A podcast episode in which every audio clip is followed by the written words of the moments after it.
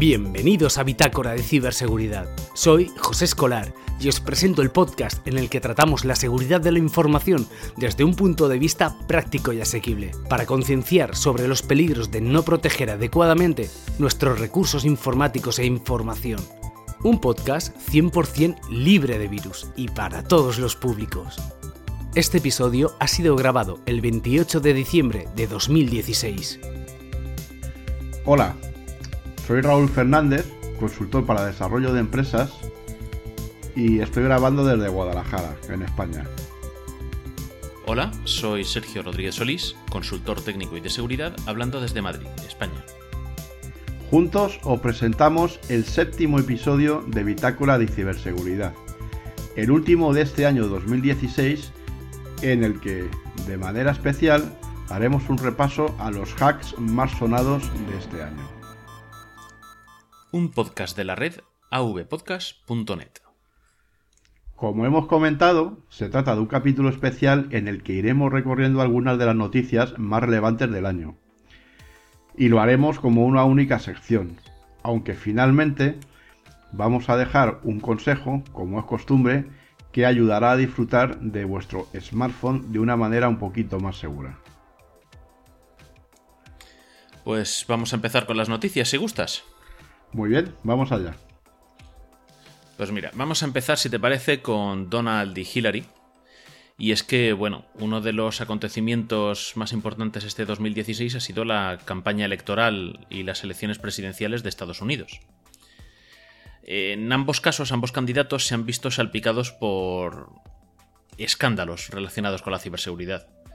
El más importante de ambos, el más sonado, por la repercusión mediática ha sido el de las filtraciones de los correos electrónicos de la candidata demócrata Hillary Clinton, que parece ser que, a pesar de otros problemas de seguridad, lo que más trascendió es que había estado usando cuentas de correo electrónico personal para labores mm, relativas a su cargo como secretaria de Estado de la administración de Obama. Además, estas filtraciones mm, lo importante, cómo se ha llegado a saber esto, es que ha habido, bueno, un ataque, un hackeo a, los sistemas del Partido Demócrata y de la Administración. Y parece ser que según el FBI y la CIA, lo más posible es que los atacantes sean hackers vinculados a organismos del aparato de espionaje del, del Estado ruso. El tema ya yendo un poquito más lejos es si ha habido relación con el otro candidato, si era interés propio de Rusia, si ha habido cooperaciones, etcétera, etcétera. pero el tema principal es que, bueno, la infraestructura del Partido Demócrata no era tan segura como debería ser, se ha desvelado información confidencial antes de tiempo, se ha descubierto un mal uso de recursos personales por parte de la candidata, una cosa bastante, bastante crítica. Eh, sí, en este sentido, además, yo lo último que he leído es que ya dan por hecho los servicios de seguridad en Estados Unidos, tanto el FBI como la, como la CIA, que ha sido un ataque de los servicios secretos rusos. Vamos, nos han cortado en decirlo. No, la verdad es que no. Eh, incluso llegaron a abrir una investigación el FBI contra la, la propia candidata demócrata pero al final eso quedó cerrado y se han quedado con el tema de que ha sido un, Estado extranjero el que ha querido influir en, las elecciones. Y bueno, hay quien dice que, es cierto que puede haber influido. No sé hasta qué punto, pero lo cierto es que el candidato republicano Donald Trump sí, sí tiró fuerte de aquel tema de los correos electrónicos de, de Hillary Clinton. Sí, y aquí, ahí me gustaría recordar una cosa, porque ya el sistema de voto electrónico en Estados Unidos ya se viene denunciando incluso por organismos internacionales que tiene bastantes lagunas y bastantes fallas de seguridad. Incluso creo recordar que en una de las elecciones presidenciales, eh, que fue una de las de George Bush, me acuerdo, no sé si fue el primero o el segundo mandato, ya hubo dudas sobre, sobre, la, sobre los resultados de uno de los estados que fue decisivo para las elecciones. Sí, pero en ese caso me parece que era porque usaban tarjetas perforadas y las que no estaban perforadas del todo según quien las contase, las contaba como voto positivo o como voto en blanco. De todos modos, un problema que tienen en Estados Unidos, tanto para el voto, llamémoslo analógico, como para el electrónico, es que cada estado establece su forma de votación.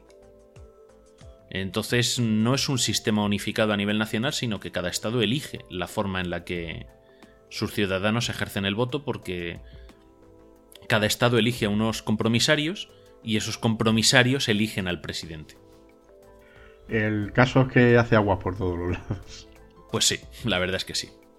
Pero bueno, no solo el sistema electoral y los demócratas hacen aguas, sino que la cadena hotelera de Donald Trump también ha sufrido ataques y filtraciones, e incluso pues hasta datos personales y, bancarios, como las tarjetas de crédito de los clientes que se alojan en, su cadena de hoteles. Eh, si en lo suyo empresarial, en lo privado, no es suficiente, también eh, le hicieron un, lo que se llama un defacement a, la web de la candidatura de, Trump. Y además de eso, lograron filtrar documentos, gracias a la intrusión que hicieron en su página web, lograron acceder a documentos que, que hicieron públicos antes de que, antes de que tuviesen que hacerse públicos o que no deberían haberse hecho públicos porque eran propios del personal de la campaña de, del presidenciable. Sí, la verdad es que. Un despropósito. Sí, va, la cosa mejorando. Pero bueno, os dejaremos algún. algún enlace sobre. sobre el tema de las filtraciones. Y bueno, sobre todas las noticias que vayamos dando. Tenemos ahora el, el bloque de empresas que han sido o fueron hackeadas en el pasado, ¿no? Sí. Y que se ha sabido este año. Sí. Algunas... ¿Por dónde empezamos, Raúl? Pues mira, vamos a empezar con una de las más de las más sonadas y que yo creo que a mí más me afectó en su momento y más me cabreó también. Porque LinkedIn eh, fue por lo visto hackeada en 2012 y esto no se subo hasta el año hasta este año 2016 cuando un hacker ponía a la venta credenciales de nada más y nada menos que 117 millones de credenciales de cuentas. Para profesionales, después de haber hecho públicas 6 millones y medio de contraseñas. Se estima que el daño real pudo afectar hasta 167 millones de cuentas. Bueno, esto es por lo que siempre decimos que aunque todo vaya bien y no haya noticias, es recomendable renovar contraseñas de todos nuestros servicios con una periodicidad mm, suficientemente segura. Caso de no haber problemas, cambiar contraseñas cada seis meses, por ejemplo, es una práctica bastante, bastante aconsejable. Sí, pero estoy, bueno, como ya iremos viendo, es, eh, se ha hecho muy habitual este año 2016. Y además tiene una doble vertiente. Eh, porque, por un lado, el daño que se le pueden hacer a los, a los usuarios por no comunicar a tiempo estos incidentes. Y por otro, que están hartos las fuerzas de seguridad del Estado de decirlo, que si esto no se pone en conocimiento ni de los usuarios ni de las autoridades, difícilmente se puede luchar contra algo que no sabes que se está produciendo. Eso sí es importante, por eso hay que denunciar y desde aquí invitamos a todas las empresas y particulares que sufran este tipo de problemas, que si se ven afectados por un tipo de ataque de este estilo, que A, no toquen nada, ¿vale? Porque hay que recoger las evidencias legales de una forma eficiente, que se mantenga una cadena de custodia, y B, que denuncien hay que denunciar para poder poner esto en conocimiento de la administración pública, lo cual ayuda por un lado a que investiguen y por, eh, y por otro a que legislen este tipo de cosas que aún eh, la legislación que hay al respecto es un poquito es heredada del mundo analógico y es complicada de ejercer. Bueno, cabe recordar en este en este en este tema en concreto que precisamente en el capítulo que hicimos sobre la ley orgánica de protección de datos el reglamento europeo precisamente lo que obliga es a las empresas a comunicar este tipo de incidentes. No porque quieran hacer daño a las empresas al hacerlos públicos, sino simplemente para que las autoridades tengan capacidad de reacción. Exactamente, y los usuarios podamos decidir si queremos seguir trabajando con, con esa empresa eh, o no. Y no solo eso, si queremos seguir trabajando con ellos, poder tomar las medidas oportunas necesarias. Porque, bueno, en este caso es LinkedIn y la información que yo vierto en LinkedIn es mi información. Entonces yo soy el, propietario de la información, LinkedIn hace tratamiento de esa información, es el responsable y el, y el que hace el tratamiento, pero son mis datos. Pero imagina que ocurre, como ya veremos, en otro servicio que yo utilizo para almacenar información de terceros. En ese caso yo soy el responsable. Sí, sí. Y una filtración en la, en la empresa que me está dando el servicio, como a ellos hacen tratamiento, pero yo soy el responsable.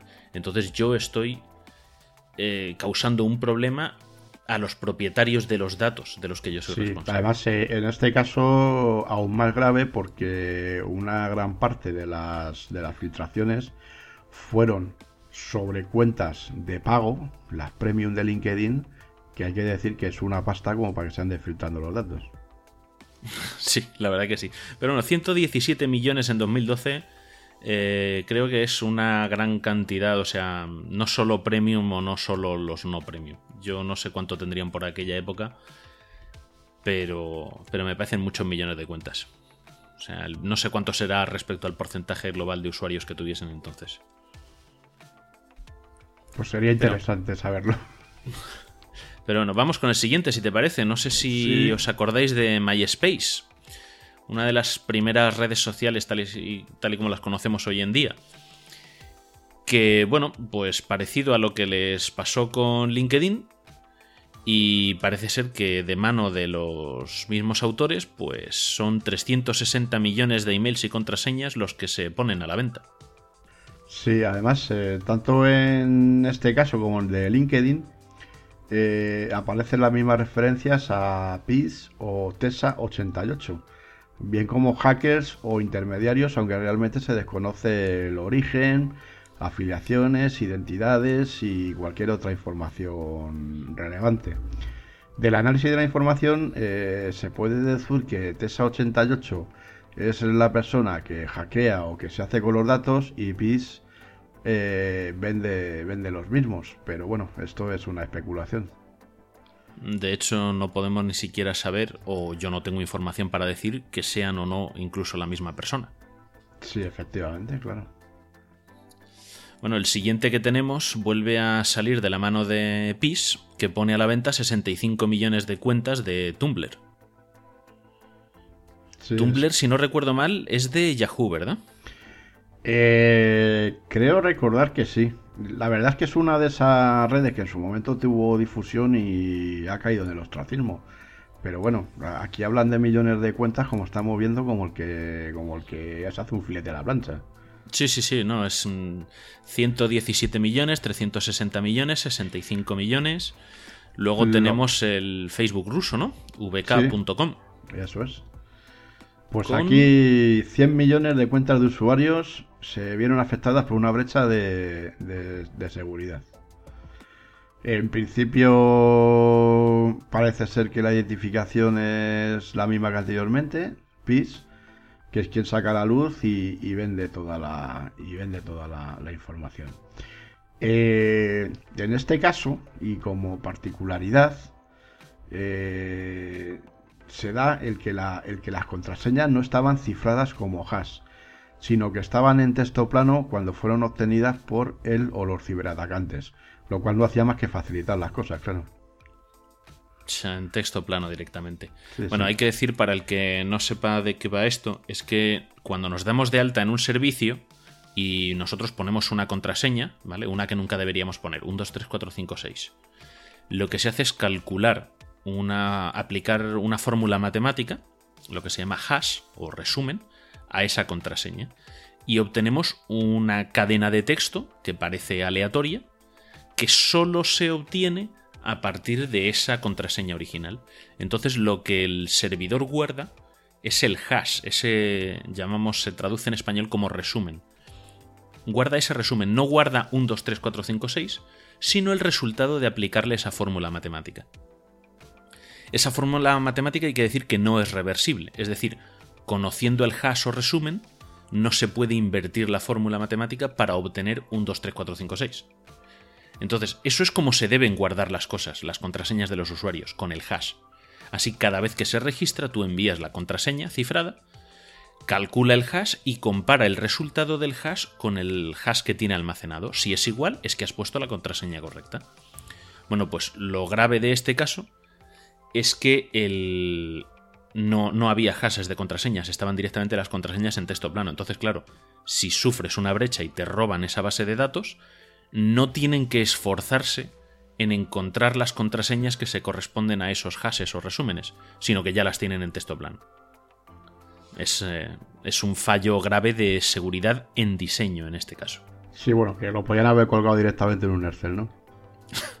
Hombre, tienes que acceder a la base de datos, pero el problema es eso. O sea, este, en este caso el problema de seguridad viene por un problema de diseño. Sí. Luego el problema de defensa es el que les atacó y logró entrar dentro del sistema.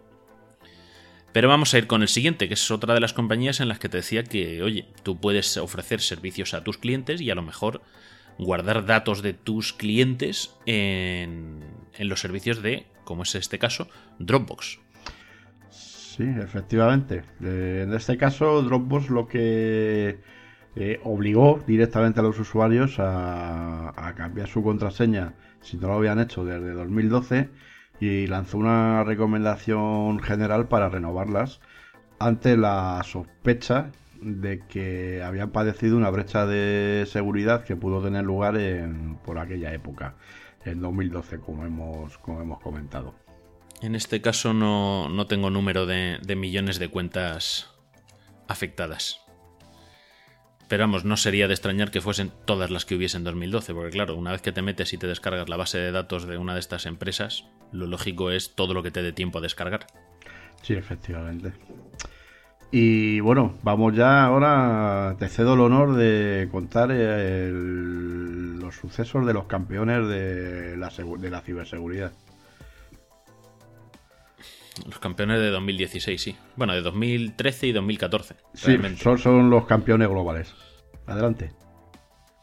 Ah, perdón, vale, es que no sabía si te había perdido.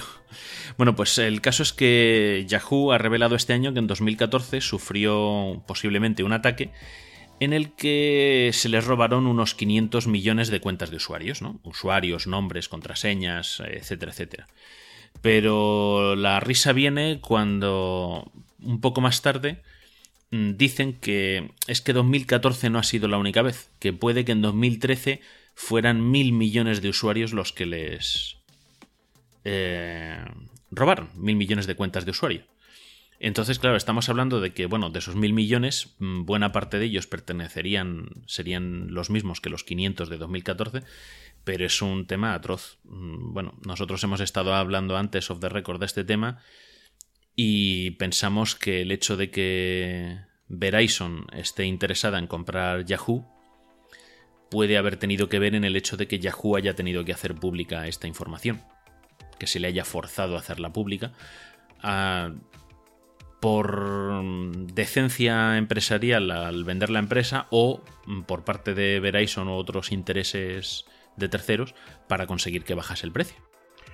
Eh, sí, bueno, hay una tercera razón también, porque, bueno, yo además a nivel personal yo entiendo que esto es un escándalo, o sea, de todas, todas, y que debería tener consecuencias. Eh, el hecho de que se estén también haciendo pública esta información y otras, como las que hemos estado viendo, también es, y aunque lo hemos comentado antes, porque en breve, por lo menos a nivel de la Unión Europea, el no hacer públicos estos incidentes va a traer consecuencias muy graves a nivel económico para las compañías e incluso se les podían poner trabas para operar en el, en el territorio de la Unión.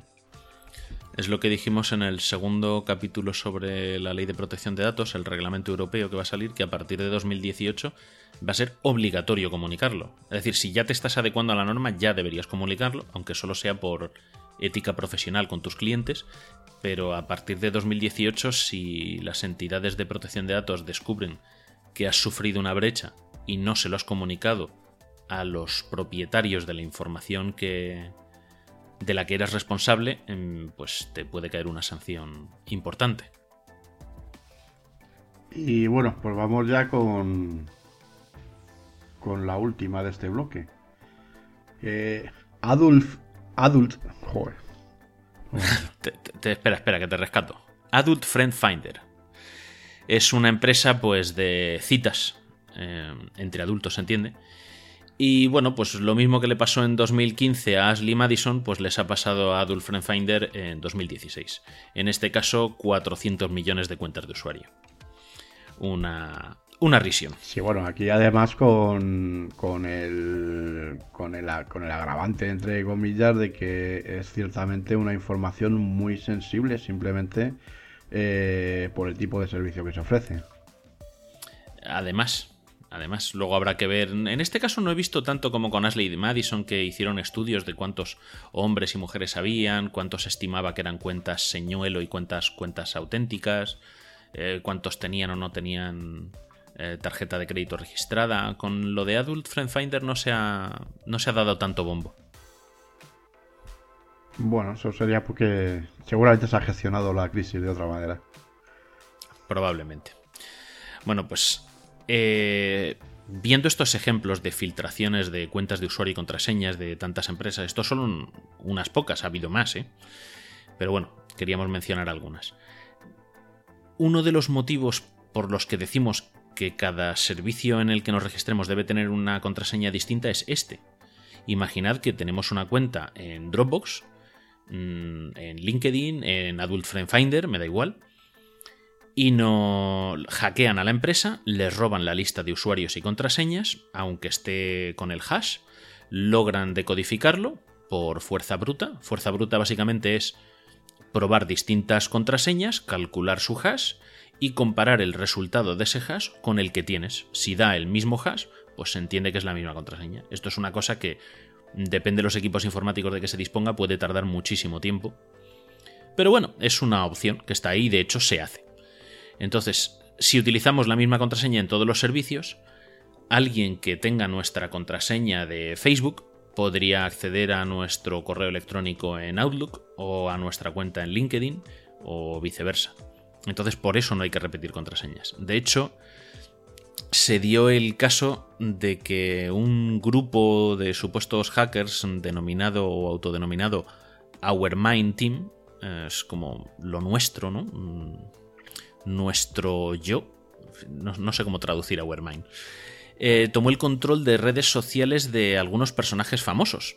Y hay quien dice que para ello utilizó la brecha de seguridad que PIS puso a la venta de LinkedIn. No está demostrado, de hecho Our Mind Team declaró que utilizaron otros recursos, aunque no dieron pruebas de ello. Entonces la cosa está entre dos vertientes. Utilizaron las contraseñas que extrajeron de filtraciones como la de LinkedIn, Dropbox o cualquier otra, y o utilizaron eh, servicios de estos en los que nos registramos utilizando la cuenta de, otro servicio. O emparejamos cuentas.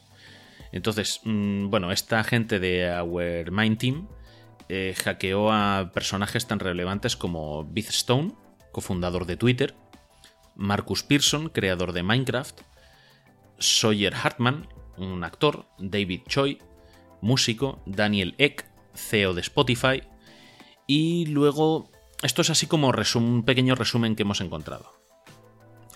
Eh, ¿Quiénes más se han visto afectados? Pues el propio Mark Zuckerberg en su cuenta de Twitter. Eh, parece ser que su contraseña se hizo pública y era da, da, da. Sernió el hombre.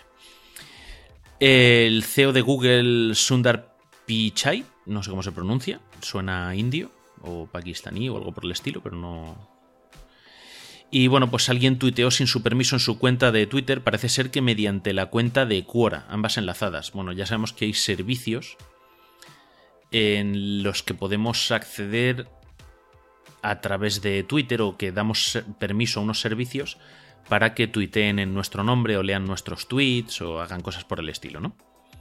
Como los permisos que damos a las aplicaciones en los teléfonos, pues lo mismo se puede hacer con nuestra cuenta de Twitter. Entonces, parece ser que hay varios afectados que a través del enlace de su cuenta de Twitter con Quora no es que hayan perdido su contraseña o el control de su cuenta, sino que los atacantes han publicado cosas en su nombre o han modificado cosas de su cuenta aprovechándose probablemente de una vulnerabilidad tanto en la API de Twitter como en la implementación que de ella haría el servicio de Quora. Eh, las cuentas de los cofundadores de Twitter fueron boicoteadas del mismo modo. Eh, en este caso parece ser que con cuentas enlazadas de Pinterest o Foursquare, permitiendo que se publicasen tweets sin su consentimiento. Otro afectado por la vía de Quora fue Travis Kalanick, CEO de Uber, otra empresa que está creciendo a nivel mundial una barbaridad. El CEO de Oculus, Brandon Iribe, eh, bueno, pues utilizaron su propia cuenta de Twitter para, cambiando el avatar, anunciar un supuesto nuevo CEO para la, para la compañía. Hay que recordar que Oculus es una compañía que ha adquirido Facebook, si no me equivoco, ¿verdad? Eh, no, sí, sí, sí, recientemente ha sido adquirida por Facebook, sí.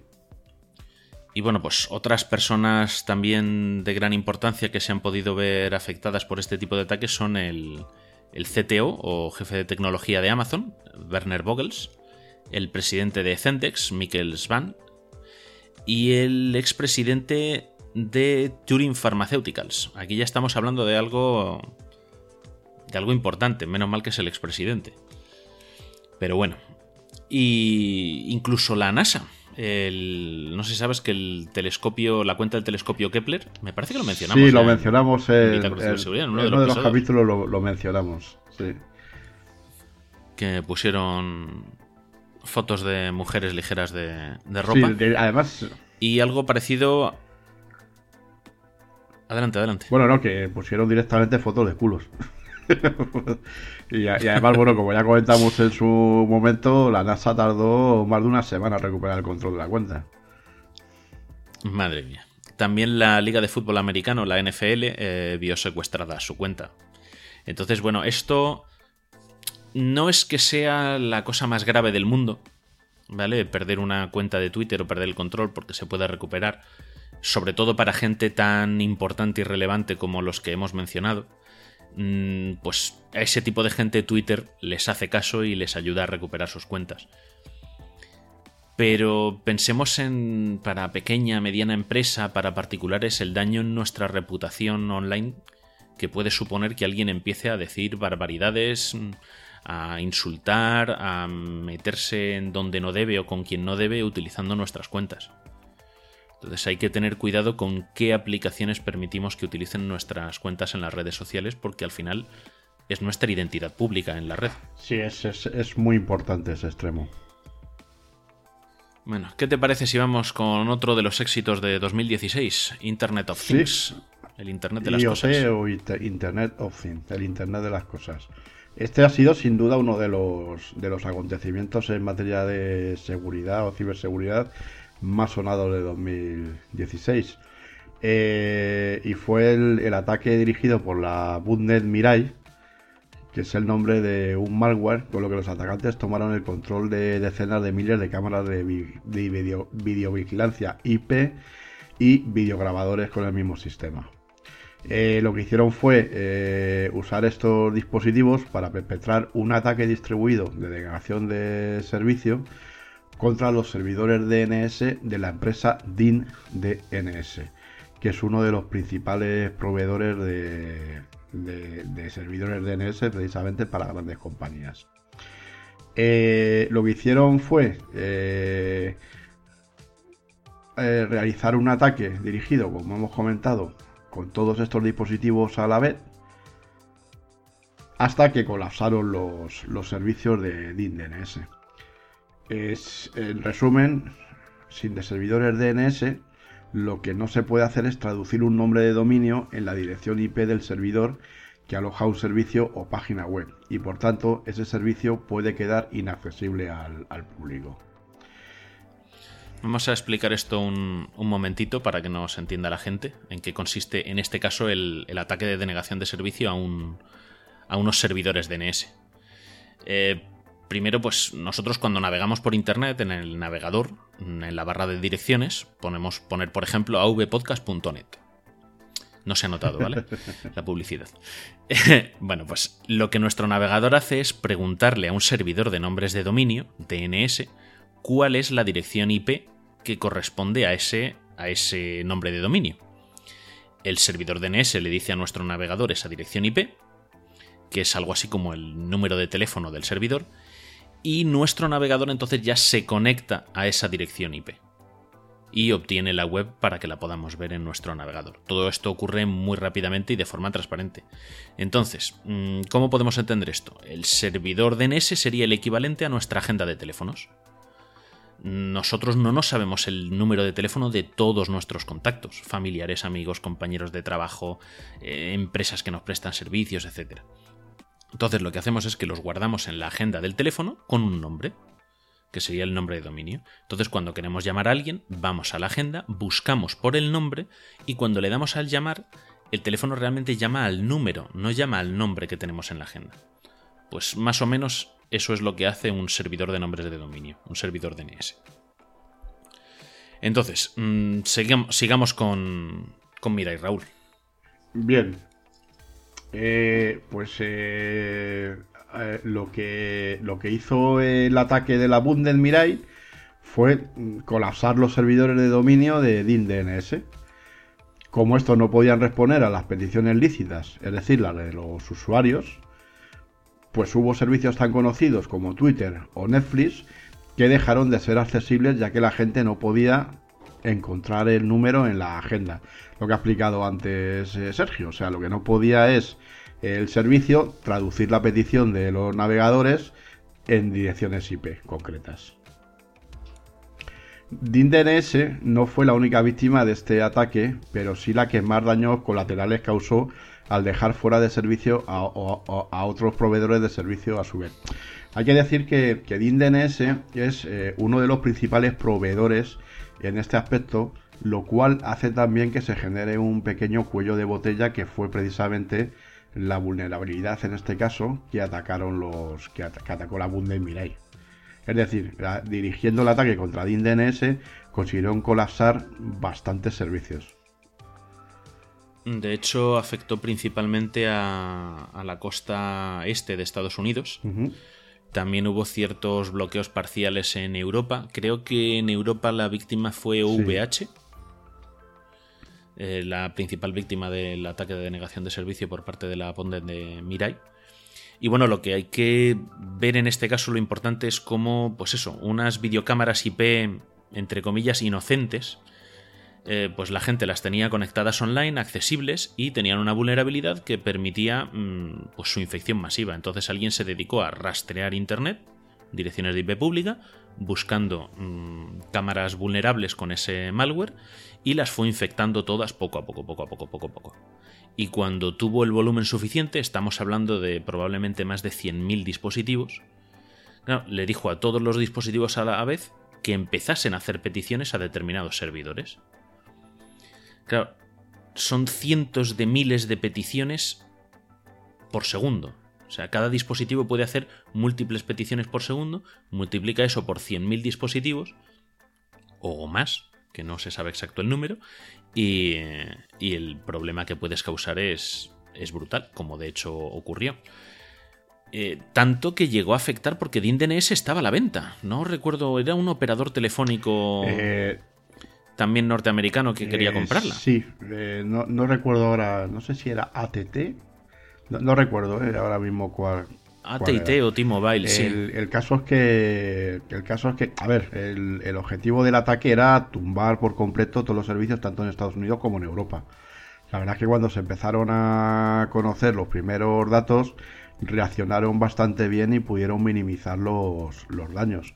Pero lo que este suceso dejó claro es que eh, un tema que está apasionante, que es el del Internet de las Cosas, tiene grandes vulnerabilidades y dará mucho que hablar en un futuro. Por si esto fuera poco, no sé si sabes que se hizo público el código del malware Mirai. Sí, sí, sí. O sea, básicamente está disponible para que lo pueda utilizar cualquiera. Con todo lo que eso conlleva, tanto bueno como malo. Mm, los programadores de estas cámaras IP, videograbadores o cualquier otro dispositivo que utilice la misma tecnología, conociendo Mirai, puede saber cómo defenderse de él, pero también hay mucho desaprensivo que puede intentar hacer ahora su, pequeña jugada. A lo mejor no es posible hacer algo como lo del ataque a DNS, pero sí hacer algo a pequeña escala contra un competidor local o cosas a ver, por el estilo. A ver, yo creo que es bueno que se publiquen los, los códigos de, de, de estos, de estas cosas. Eh, entramos ya en lo que comentamos en su momento cuando hablamos de esto también. Eh, si resulta que se sabe que hay una serie de, vulnera- de vulnerabilidades, eh, los, las Bundnet, en este caso Mirai, eh, su código fuente público eh, y se sigue produciendo este tipo de ataques con las mismas premisas, mm, entramos ya en el tema de la negligencia de los fabricantes.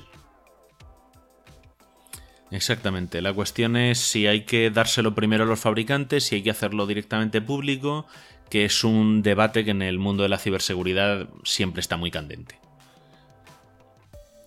Pues, ¿qué te parece si vamos a hablar de dólares? Muy bien. Pues mira, tenemos al Banco de Bangladesh. Estamos en febrero de 2016. Y desaparecen de las cuentas del banco 81 millones de dólares. Casi. Que así de lo que estamos hablando no parece un número tan grande. Nada, casi nada. Pero bueno. El tema es que un malware había afectado a las redes informáticas de, de la entidad bancaria y había estado haciendo transferencias automáticas. Dio la casualidad de que una errata en una orden de transferencia fue detectada por, la, por el Banco de la Reserva Federal de Nueva York, en Nueva York, en Estados Unidos. Y a alguien le, le escamó, le, le llamó la atención esa errata, investigó y logró detectarse el que había un montón de transferencias que no, que no venían a cuento.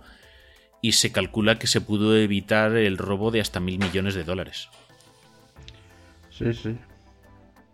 Eh, parece ser que el problema vino porque los cibercriminales lograron identificar vulnerabilidades en el sistema de mensajería SWIFT, que es eh, lo que utilizan las entidades bancarias para comunicarse entre ellas y hacer las transferencias de, dinero virtual, que al final es lo que hacen. Bueno, no están enviando pales de billetes. Entonces, pues bueno, mediante esa vulnerabilidad, mm, estando dentro de la red del banco, es como lograron hacer todas esas transferencias. Sí.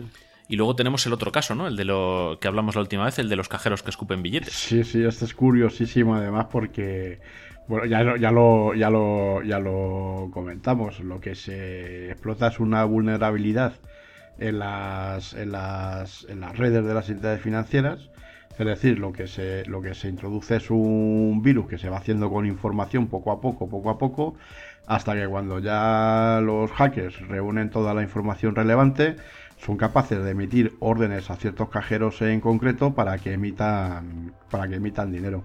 Lo, relevante de este caso es que combina lo que es eh, un crimen de- basado en nuevas tecnologías, como es un hackeo, con una técnica tradicional, que darte un cajero y sacarle toda la pasta que puedas.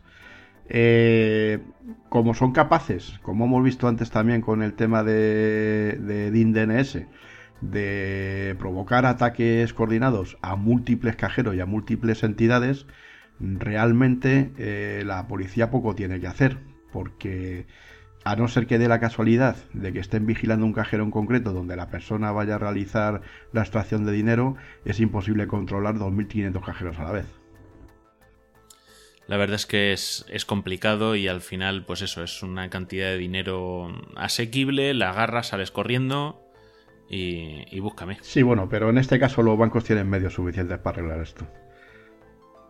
Es que un cajero que está... Sí, por ejemplo, deberían dejar de utilizar Windows XP. en- Claro, yo, yo sospecho, aunque no he leído nada, que, que el, que el tema de la vulnerabilidad está bastante relacionado con que o sea, tú lo que haces es eh, recoger información en los servicios de los bancos porque lo que hacen es introducirse en, las entidades financieras. Pero una vez que consiguen la información, realmente un terminal que está basado en Windows XP, pues es que hasta mi hija de 10 años puede sacar la pasta. Sí, sí, la vulnerabilidad real está en conseguir acceder a un ordenador que tenga acceso a esos ordenadores con Windows XP.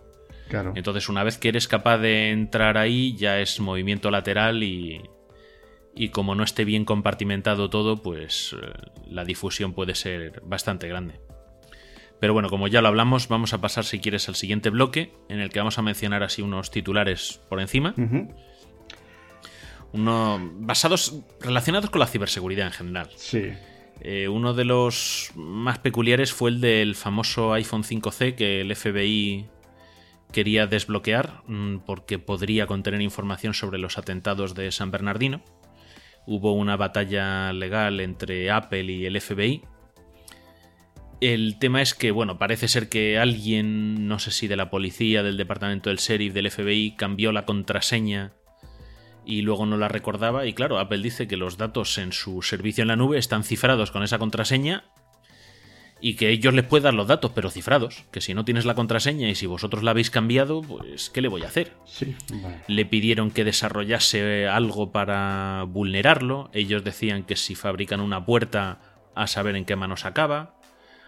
Al final parece ser que el FBI, con la ayuda de los servicios de la empresa israelí Celebrite, que se dedica al análisis forense de teléfonos móviles, pues logró abrir el teléfono y también dicen que parece ser que no se encontró nada relevante. Entonces, pues bueno, fue una batalla muy mediática y, la verdad es que no con demasiadas repercusiones. Pues sí, hombre, yo ahí la batalla mediática se dio un poco en el intento de control de los dispositivos móviles por parte de las, de las autoridades, ¿no? Yo ahí entiendo el papel de Apple, de Apple y de cualquier compañía, como puede ser Google también o la propia o la propia Microsoft. A mí me consta que las compañías colaboran bastante con las fuerzas de seguridad en todo el mundo en, casos como fue el de San Bernardino o, casos eh, de cualquier tipo que involucran a dispositivos móviles. Pero una cosa es que tú dejes pasar a tu casa a la policía para que hagan una investigación y otra que les dejen las llaves para que vengan cuando les dé la gana, que es al final lo que pretendía el FBI. Exactamente. Y el problema es eso, que tú le dejas las llaves a un agente, mm, pero pues, no puedes estar seguro de que ese agente aplica las medidas de seguridad necesarias para que no le roben a él. O incluso mm, puede pasar que ese agente sea corrupto. No, o, dónde acaba. Y venda al mejor o postor. ¿Dónde acaba eso? Porque se puede utilizar para todo tipo de espionaje. No ya solo espionaje clásico, digamos, eh, tipo CIA y tal, sino incluso para espionaje industrial, que es muchísimo más grave también. Exactamente. Entonces, bueno, el, tema yo creo que más o menos aquí coincidimos en que las empresas deben cooperar con las fuerzas de seguridad y con los organismos de justicia. De hecho, en España, por ejemplo, tenemos la LSSI, que obliga a los prestadores de servicios a facilitar a las fuerzas de seguridad acceso a la. sobre todo a los metadatos que deben guardar de las comunicaciones. Siempre, siempre con orden judicial. Y siempre en el marco de una investigación y de manera justificada, que es el matiz. Exactamente, o sea, esta gente cuando va a pedir estos datos, primero tiene que convencer al juez de que los necesitan y si convencen al juez, el juez emite una orden para que se la lleven a la empresa y le digan, oye, mire, necesito estos datos de tal a tal fecha, de tal a tal usuario, o de tal dirección IP o de lo que corresponda. El problema, que yo lo entiendo también, hay una empresa que mantiene sus datos cifrados de sus clientes. Oiga, la contraseña la tiene mi cliente, no yo. Yo no tengo por qué tener acceso a los datos de mi cliente. Entonces ahí es cuando ya tenemos este tipo de peleas. ¿Usted tiene los datos? Sí, yo los tengo, pero los tengo cifrados. Y si hago una puerta trasera para vulnerar el servicio que le doy a mis clientes, estoy atentando contra mis propios clientes. Porque tengámoslo claro, o sea, una puerta trasera voluntaria eh, o una vulnerabilidad, que sería una puerta trasera involuntaria, ¿no?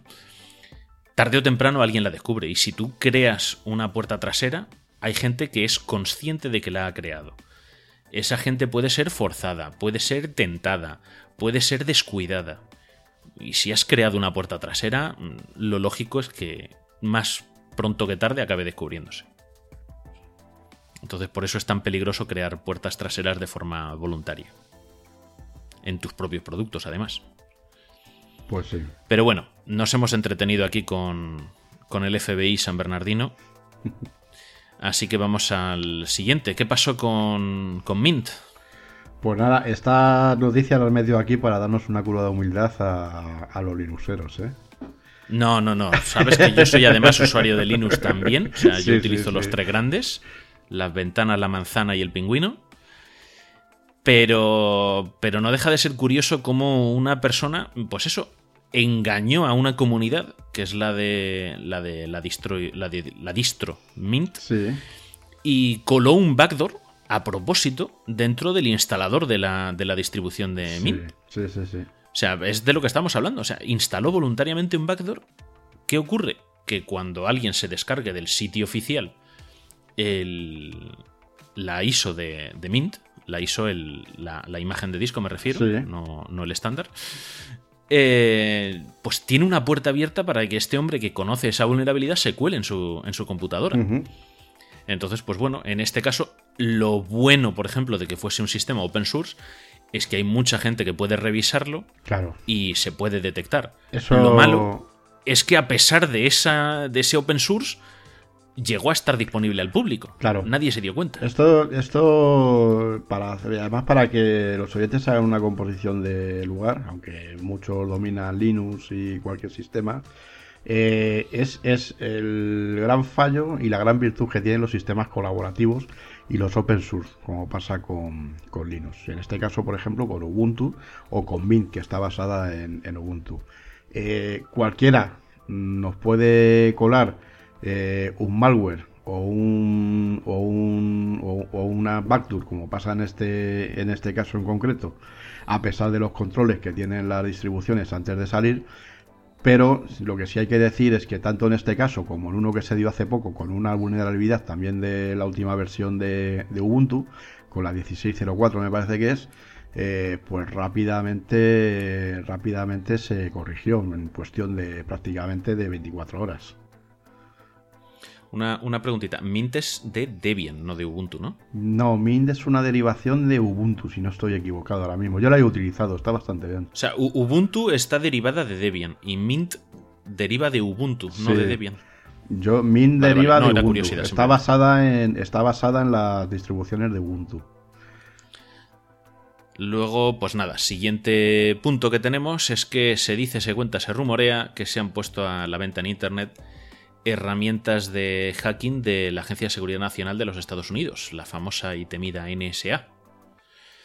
Se dice que estas herramientas podrían servir para saltarse productos de cortafuegos, firewalls tan conocidos como los de Fortinet o Cisco, que son estándares del mercado. Entonces, pues bueno, tened cuidado lo que compráis por ahí en el mercado negro y para qué lo utilizáis.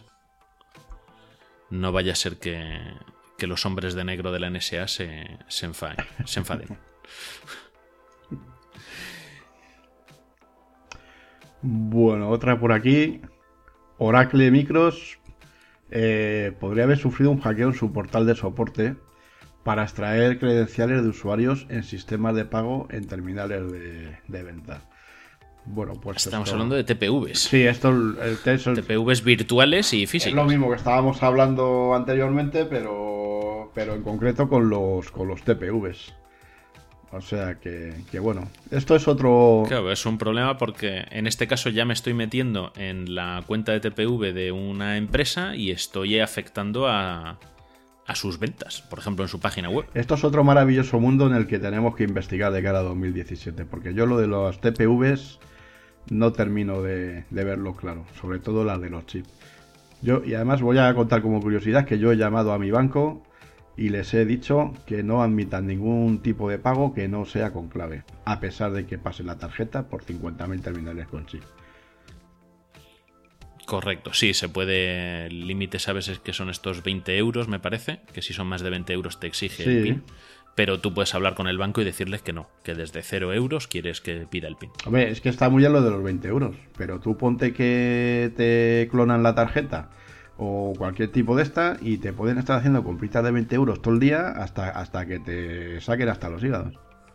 Sí, bueno, esa conversación la tuvimos con un amigo también, con Madrillano de Destino UK.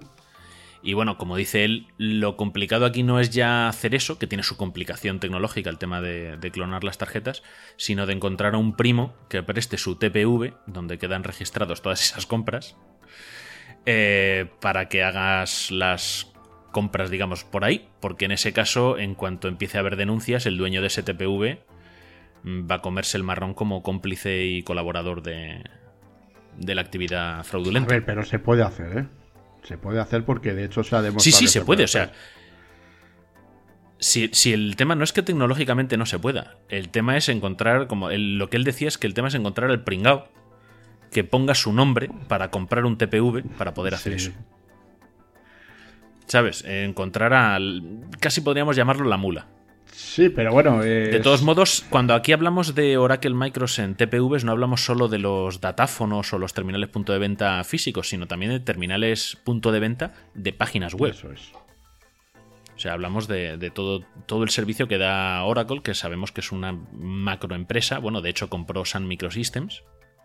Son los dueños de Java, son los dueños de MySQL, para que la gente se haga un poco la idea, porque Oracle no suena tanto el nombre, pero Java y MySQL sí son más, más conocidos. Bueno, y luego tenemos el navegador Opera, que le dio un varapalo a sus usuarios porque mm, su servicio de, almacenamiento de contraseñas mm, agarraron y resetearon contraseñas de usuarios. Y encima, pues bueno, el varapalo no es ya que le hiciesen la puñeta a los usuarios con el tema, sino que es que se, negaron a comunicar el problema a sus usuarios. y no es que anden sobrados en ópera de, de usuarios comparados con Firefox, Safari, Chrome, Internet Explorer. Entonces, pues esto es sobre todo un ejemplo de que a tus usuarios hay que cuidarles, hay que explicarles las cosas que han pasado y, no tratarles como idiotas. Esto, esto, suena que ante la sospecha de que estaban sufriendo algún tipo de, de, robo de, de, información, pues a algún iluminado se le ocurrió borrar la base de datos y ya está. Pues sí, mm, suena eso, pero, pero lo dices. Dices, oye, hemos tomado esta decisión que consideramos que era la más segura para proteger tus no datos. Me parece, Disculpa las molestias. no me parece mala medida siempre y cuando lo comuniques y de las instrucciones pertinentes para restaurarlo. Exactamente. Si aquí el caso parece ser lo que se ha quejado su comunidad, además hay que tener en cuenta que los usuarios de Opera es una comunidad que actúa por lealtad. O sea, porque no es un navegador que venga por defecto en ningún equipo. O prácticamente Yo sigo teniendo Opera, aunque no lo utilizo, debo decirlo.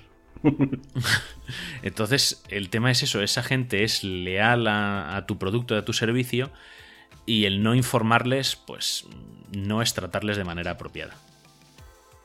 Y luego tenemos el caso de Weebly, Weebly, no sé cómo se... Weebly, no sé cómo se pronuncia, W-E-E-B-L-Y, que por fallos en los diseños de seguridad de sus servicios, pues parece ser que dejaron la puerta abierta o la ventana y empezó a colarse ahí quien quiso y sacó nombres, correos electrónicos, mm, contraseñas y demás datos de sus clientes y estamos hablando pues de 43 millones de clientes probablemente.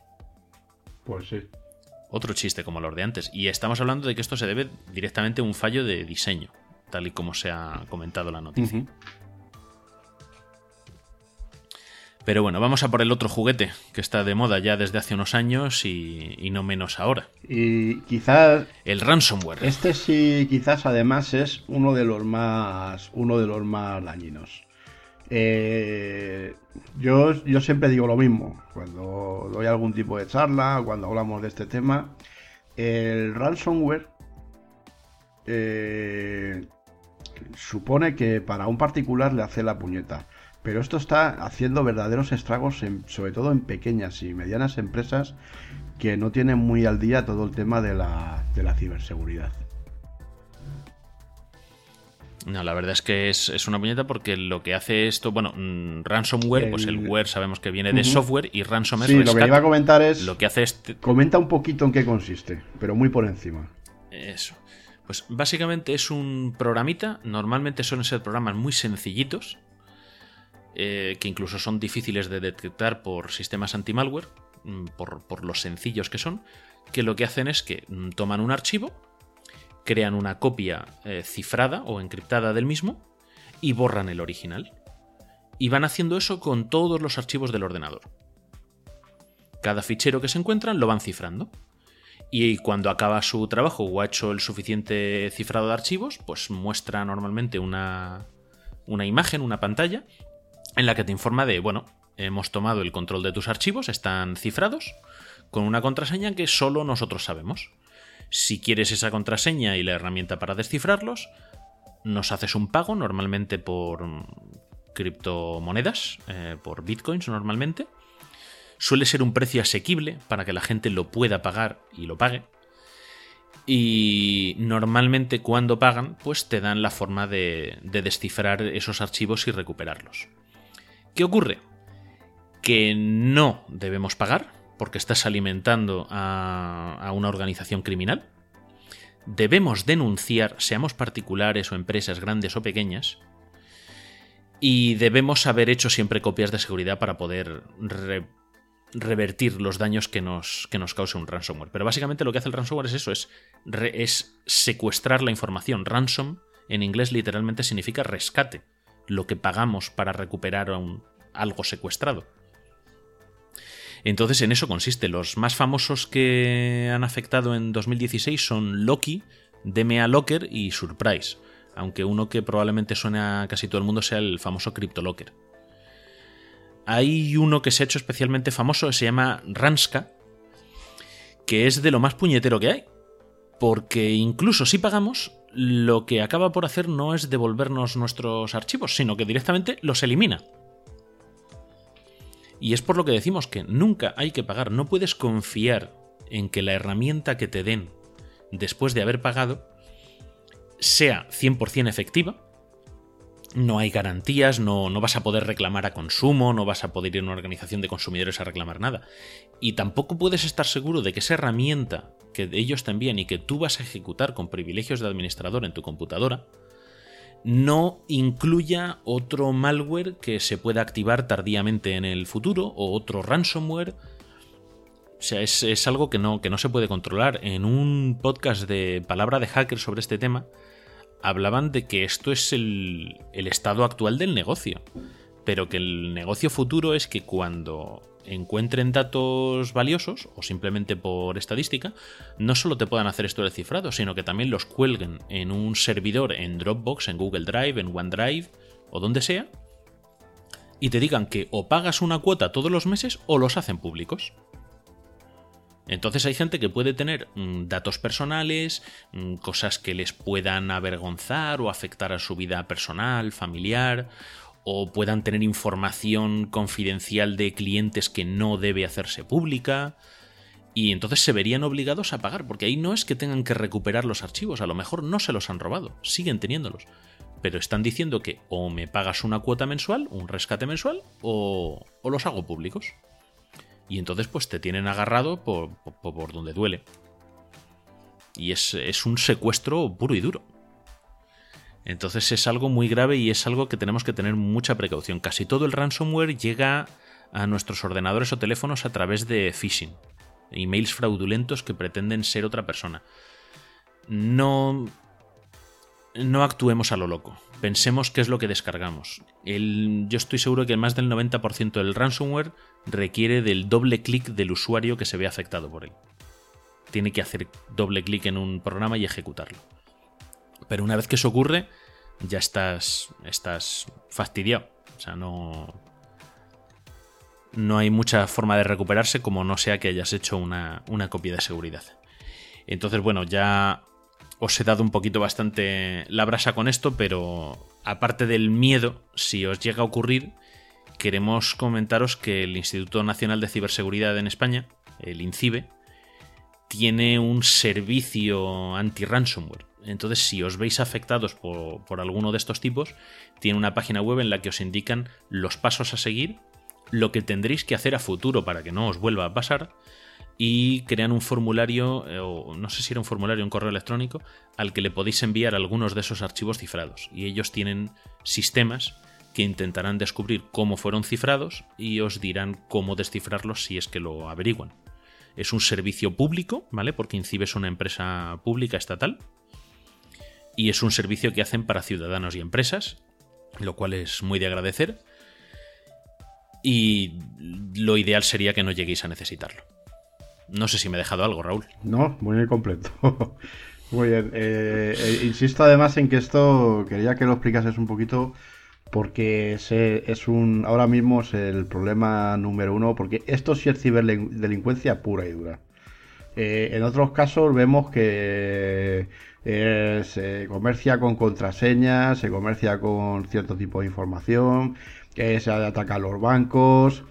Eh, y bueno, pero en este caso los ataques van dirigidos a las pobres personas que tienen la desgracia de clicar en un, en un correo fraudulento, phishing, como ha explicado eh, Sergio, o a través de cualquier aplicación maliciosa, que esto ahora, porque esto ahora incluso está teniendo muchísima incidencia en dispositivos móviles, en donde entras directamente y al, descargarte cualquier tipo de fichero o una aplicación que no esté debidamente controlada, pues hace la puñeta en el, en el dispositivo, en el teléfono. Se me ha olvidado comentar un ransomware muy divertido, le hace esto entre comillas, que lo que piden como rescate es o el pago del rescate o que infectes a otras personas y te dan la herramienta para infectar a otras personas.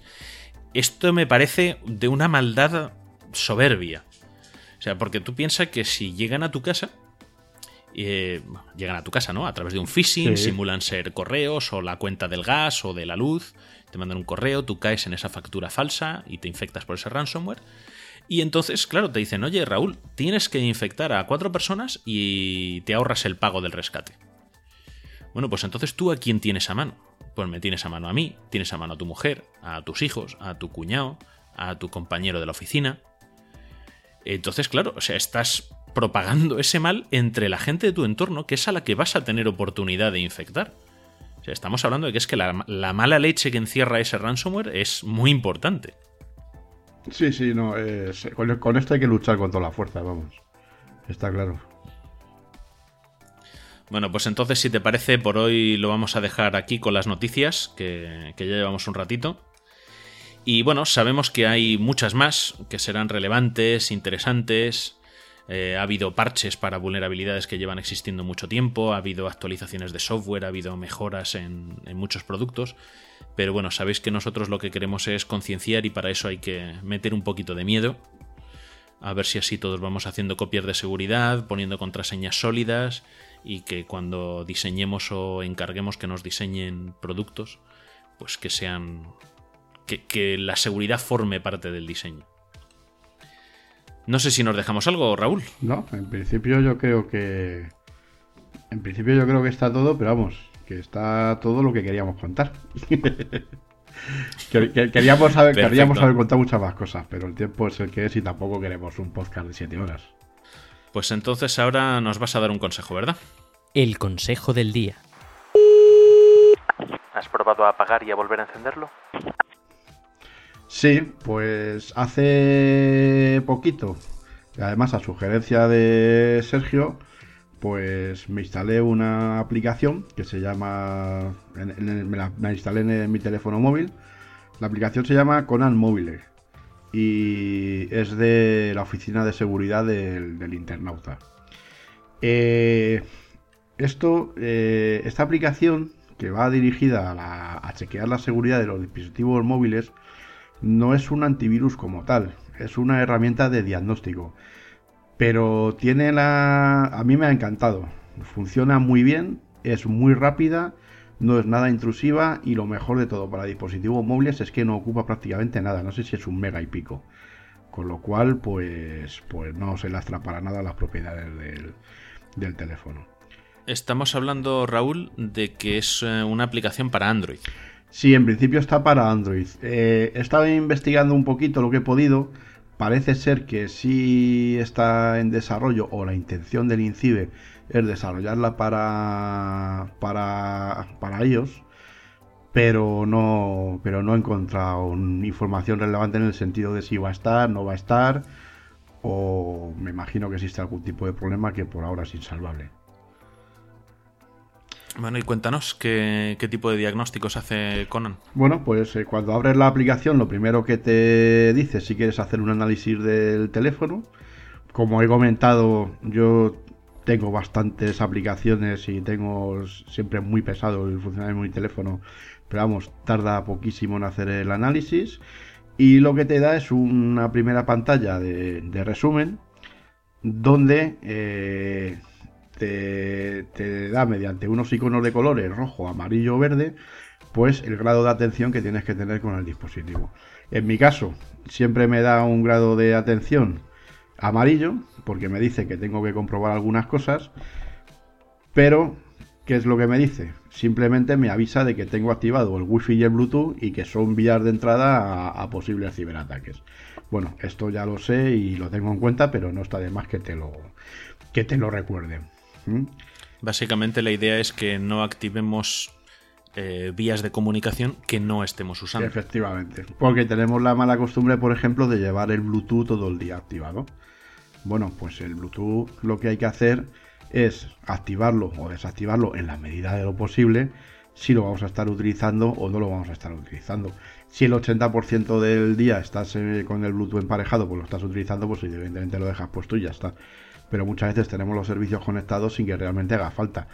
Lo cual al desactivarlo nos trae dos ventajas. Cerramos una puerta de entrada y además estamos ahorrando una batería que, en algunas ocasiones pues nos viene muy bien.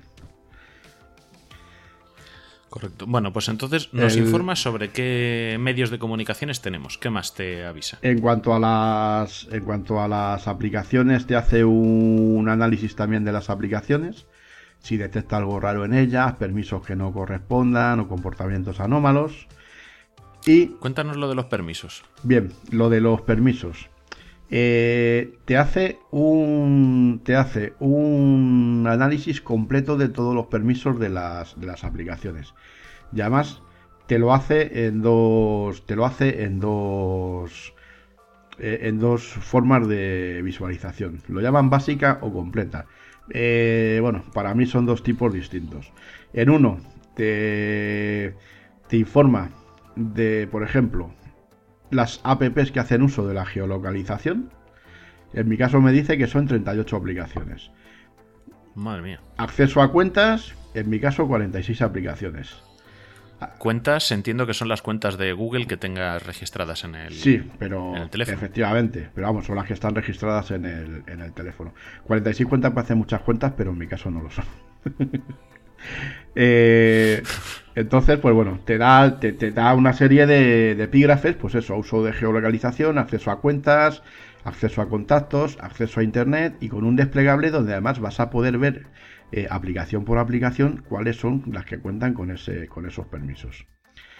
En la otra pestaña, que es la completa, lo que te hace es, mediante cuatro epígrafes, y mediante el código de colores que he comentado antes, pues agrupar todas las, aplicaciones. Esto está muy bien porque, porque, por ejemplo, aquí a mí me salen que tengo un riesgo alto con 31 permisos de aplicaciones, que coincidirán con las que tengo seguramente eh, eh, autorización para la agenda y una serie de, de historias. Acceso completo a la red, aplicaciones que pueden cambiar conectividad de red, modificar contenido de las tarjetas SSD, es decir, lo que puede modificar el comportamiento del, terminal. Esto es muy útil porque te lo da por colores y te dice directamente los permisos que son vulnerables. Y te lo da como alto, medio, bajo. Y luego otros permisos que si bien no entrañan ningún tipo de riesgo, sí te informa también de, ellos para que los tengas en cuenta. Eh, en un en otro en otra de las apartados eh, hacen uso de lo que llaman el servicio proactivo. El servicio proactivo es eh, simplemente una monitorización de lo que, de lo que hace el, teléfono. Por un lado, las conexiones, todas las aplicaciones que están conectadas, Chrome, Telegram, eh, todas las que tengas autorización para conectarse a Internet. Y luego lo que ellos llaman eventos, que son sucesos. En mi caso no hay ningún suceso, con lo cual, pues bueno, está uno más tranquilo. En el caso de los de la conectividad, eh, por lo que he visto, te informa sobre a qué servidores se conecta. te da la eh, URL de esos servidores. Te da las direcciones IP y además el tipo de tráfico. Si es tráfico HTTP, como tal o si el tráfico es HTTP seguro. Es decir, te da la IP y las características básicas de seguridad. Lo cual... Vale, entonces sabemos si se está conectando al servidor que debe conectarse y sabemos si esa conexión es cifrada o Sí, no. esto lo podrías utilizar, por ejemplo, para hacer un, un análisis en caso de un incidente, para saber dónde se ha, dónde se ha conectado la aplicación realmente y poder hacer por lo que es un análisis forense, en definitiva. O sea, ver qué es lo que ha podido pasar, qué qué es lo que ha podido pasar ahí. Bueno, no lo hemos comentado antes, pero con el tema de que nos informa de los permisos, de qué aplicaciones pueden acceder a la conexión a internet, a la geolocalización del GPS, a la agenda, a las llamadas de teléfono, a los SMS, a cualquier servicio del teléfono, la gracia de conocer esa información es que luego las aplicaciones que no requieran un determinado permiso, vayamos al panel de configuración del propio terminal y anulemos ese permiso. Claro. Hay que decir que, por ejemplo, a partir de Android 6.0, creo que es, o de la 5.1 ya, no me acuerdo ahora exactamente, pero Android puede otorgar permisos individualmente a las aplicaciones. Es decir, antes, cuando instalabas una aplicación en Android, te decía, necesita acceder a todos estos permisos, ¡fum! y te sacaba una lista y era así o no. Ahora no. Ahora tú una aplicación le puedes elegir los servicios a los que tiene acceso. Es decir, yo por ejemplo cuando instalo una aplicación, por defecto no le doy acceso a mi ubicación, fuera GPS y fuera cualquier tipo de geolocalización. Si luego veo que realmente la aplicación necesita su- para su funcionamiento el tener geolocalización, le otorgo los permisos. Pero por defecto se le dice que no. Y eso no altera el funcionamiento de la aplicación, no debe alterarlo. Cosa que antes sí te denegaban el permiso de instalación si no dabas que autorización a todo bloqueo. Lo cual es importante. Sí, eso tenedlo en cuenta cuando instaléis aplicaciones, eh, sobre todo de sitios no confiables. Y si pide permisos que no tiene sentido que pida, pues no confiéis en esa aplicación. O sea, por ejemplo, no tiene sentido que una calculadora te pida permiso de geolocalización o de acceso a la agenda. Claro, ¿Para qué necesita acceder a la agenda? sí, pero tú le puedes decir que no, porque te interesa mejor la aplicación, pero tú le deniegas ese servicio. Oye, si luego a lo mejor necesitas ese servicio por lo que sea, pues tú lo analizas y eres tú el que decide si lo das o no lo das, pero en principio tienes la facultad de decirle que no. Entonces, a modo ¿Qué más nos dejamos de... Eh, pues he hecho un repaso y simplemente a modo de, de resumen, pues eh, lo que implican los, los servicios. Dispone, como he comentado, de servicio proactivo, que lo que hace es mostrar información sobre los eventos relevantes en el dispositivo, pues enfocado precisamente en la seguridad. Conexiones a redes wifi seguras, instalaciones de aplicaciones maliciosas o sospechosas, modificaciones del fichero host y conexiones potencialmente peligrosas realizadas por las aplicaciones. Esto es muy importante. Te, notifica incidentes. eh, muestra aviso de incidentes de seguridad. Conexiones a redes wifi inalámbricas inseguras. Eh, esto también es bastante importante, por lo que hemos comentado antes. Está, está enlazado con el servicio proactivo que tiene anteriormente. Pero el nivel de seguridad que tiene esta aplicación con respecto a las redes wifi, sobre todo las públicas, es altísimo. Esto, esto me ha encantado, ¿eh? Porque es una de las mayores vulnerabilidades que tienen ahora los dispositivos móviles y echaba en falta yo una aplicación que analizase esto. No que te diga si está, no, no que te haga eh, de firewall, pero por lo menos que te diga en qué condiciones se encuentra esa conexión. Bueno, pues lo que queremos hacer es recomendaros esta aplicación, tanto para vuestro uso particular, Mm. Tiene, para el profesional.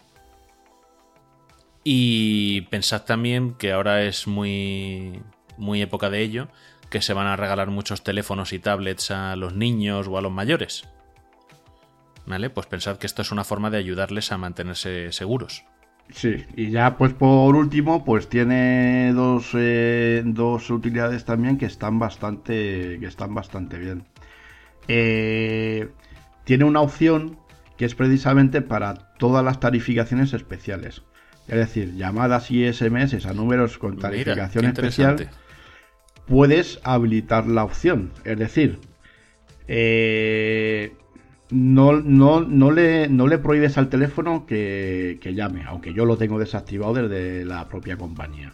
¿Vale? Pero en caso de que una aplicación vayas a un enlace y te vaya a mandar a un servicio de tarificación especial, la aplicación te lo va a advertir. Lo cual es muy interesante también.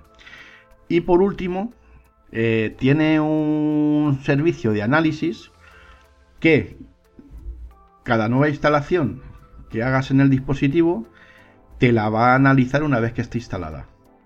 ¿Vale? Para decirte si la aplicación es segura, tiene algún riesgo potencial o pues lo que hemos visto antes para informarte un poco de las características desde el punto de vista de la, de la seguridad.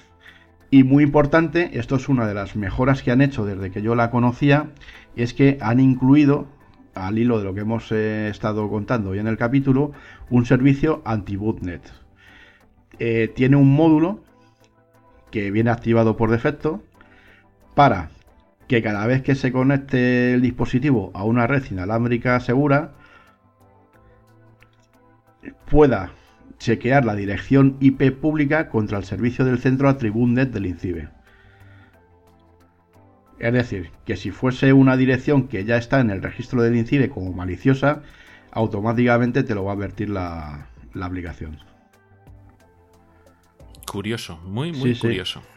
Bueno, pues para que veáis que hay servicios que se da a la ciudadanía que están a nuestra disposición y bueno, que no sé qué esperáis para descargarosla. Os vamos a dejar el enlace en las notas del programa. De todas formas, por si tenéis mucha prisa, es en osi.es barra es barra Conan-mobile. En... Mobile. En... Conan como Conan el bárbaro. De todas formas, desde Google Play, simplemente con que en la búsqueda de Google Play pongáis Conan Mobile, te sale ya directamente. Perfecto, pues lo dicho, para vosotros, para vuestra familia, para vuestros hijos, los mayores, los compañeros del trabajo. Mm, de verdad que con los pedazos de teléfonos que tenemos hoy en día esto no, supone una alteración de los recursos del teléfono y sí nos va a hacer estar más tranquilos. Pues sí, la verdad es que muy recomendable. Yo la verdad es que ya como te comenté la conocía anteriormente por, por una serie de información que me habían pedido y tal, pero nunca la había manejado. Y la verdad es que la instalé a modo de prueba y se ha quedado. O sea que, me ha gustado muchísimo. Me alegro. Bueno, vamos a tener que ir despidiéndonos, ¿no? Pues sí, yo creo que sí, porque esta gente estará hartos de escucharnos ya. Pero bueno, es la, la, Bueno, va a ser la primera vez que nos, nos escuchen en 2017. Porque esto lo publicaremos en 2017, aunque lo hayamos grabado en 2016. Bueno, este ha sido nuestro séptimo episodio y espero que, que apreciéis que vamos cogiendo un poquito de rodaje y estabilidad a la hora de, grabar este, este podcast y que a, lo largo del 2017 pues sigamos mejorando, sigamos creciendo en oyentes y que cada vez seamos más y, concienciemos más a, nuestro, a la gente de nuestro alrededor sobre seguridad. Bueno, lo dicho que como estamos en 2017 ya, que feliz año. Feliz año. bueno, pues queremos agradecer a, todos los compañeros podcasters, tanto de avpodcast.net, que es nuestra casa, como de otros podcasts independientes o redes, la, ayuda que nos han prestado y nos han dado, porque hemos aprendido mucho gracias a todos ellos, tanto de grabación como de edición, de publicación. Queremos saludar también a la gente que, con la que coincidimos en Honeycomb Guadalajara, que fue nuestra primera, el primer sitio al que fuimos juntos, ¿no? Como miembros de, este podcast, relacionado con el, con el tema del podcast. Una gente, bueno, pues currante, generosa y entrañable. Y cervecera. Eso que nos falte. bueno, y pues saludarte a ti, oyente, y darte las gracias por escucharnos y porque sabemos que lo haces por, por tratar que tu círculo de amistades, tu familia y tus compañeros pues, pues mejoren en este tipo de, de cuestiones de seguridad de la información y que, que se eviten problemas y quebraderos de cabeza en un futuro.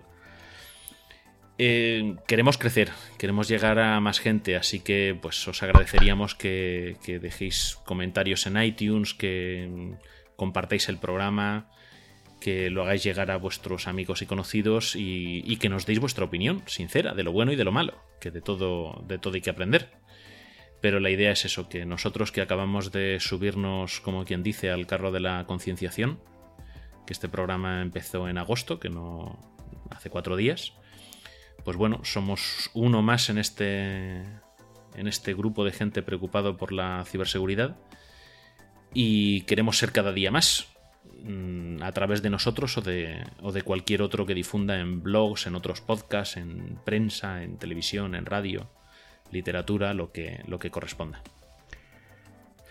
No sé si me dejo algo o alguien, Raúl. Pues creo que no. Pues eso, agradecer sobre todo. Al final, esto lo hacemos eh, por y para los oyentes, que son los que nos, que son los que nos, nos ayudan a, a sacar tiempo de donde no hay muchas veces para realizar las grabaciones y seguir con esta labor. Pues entonces os vamos a dejar aquí por hoy. Que reposéis la cena de Nochevieja, comida de Año Nuevo o cuando sea que nos escuchéis. Y nada, gracias por escuchar Bitácora de Ciberseguridad. Si queréis contactar con nosotros, aparte del formulario en avpodcast.net barra ciberseguridad, podéis mandarnos un correo a ciberseguridad.avpodcast.net. En Facebook no se des, en facebook.com barra bitácora de ciberseguridad. Nos podéis localizar por Twitter como arroba vitaciber. Y en la web avpodcast.net barra ciberseguridad. Lo dicho. Nos... no sé. Feliz año nuevo a todos. Perdón. Feliz año nuevo a todos. Y de verdad, contraseñas y copias de seguridad. Eso lo primero. Lo demás ya irá viniendo. Feliz año a todos y nos seguimos viendo en 2017. Bueno, o, oyendo o escuchando. Adiós. Adiós.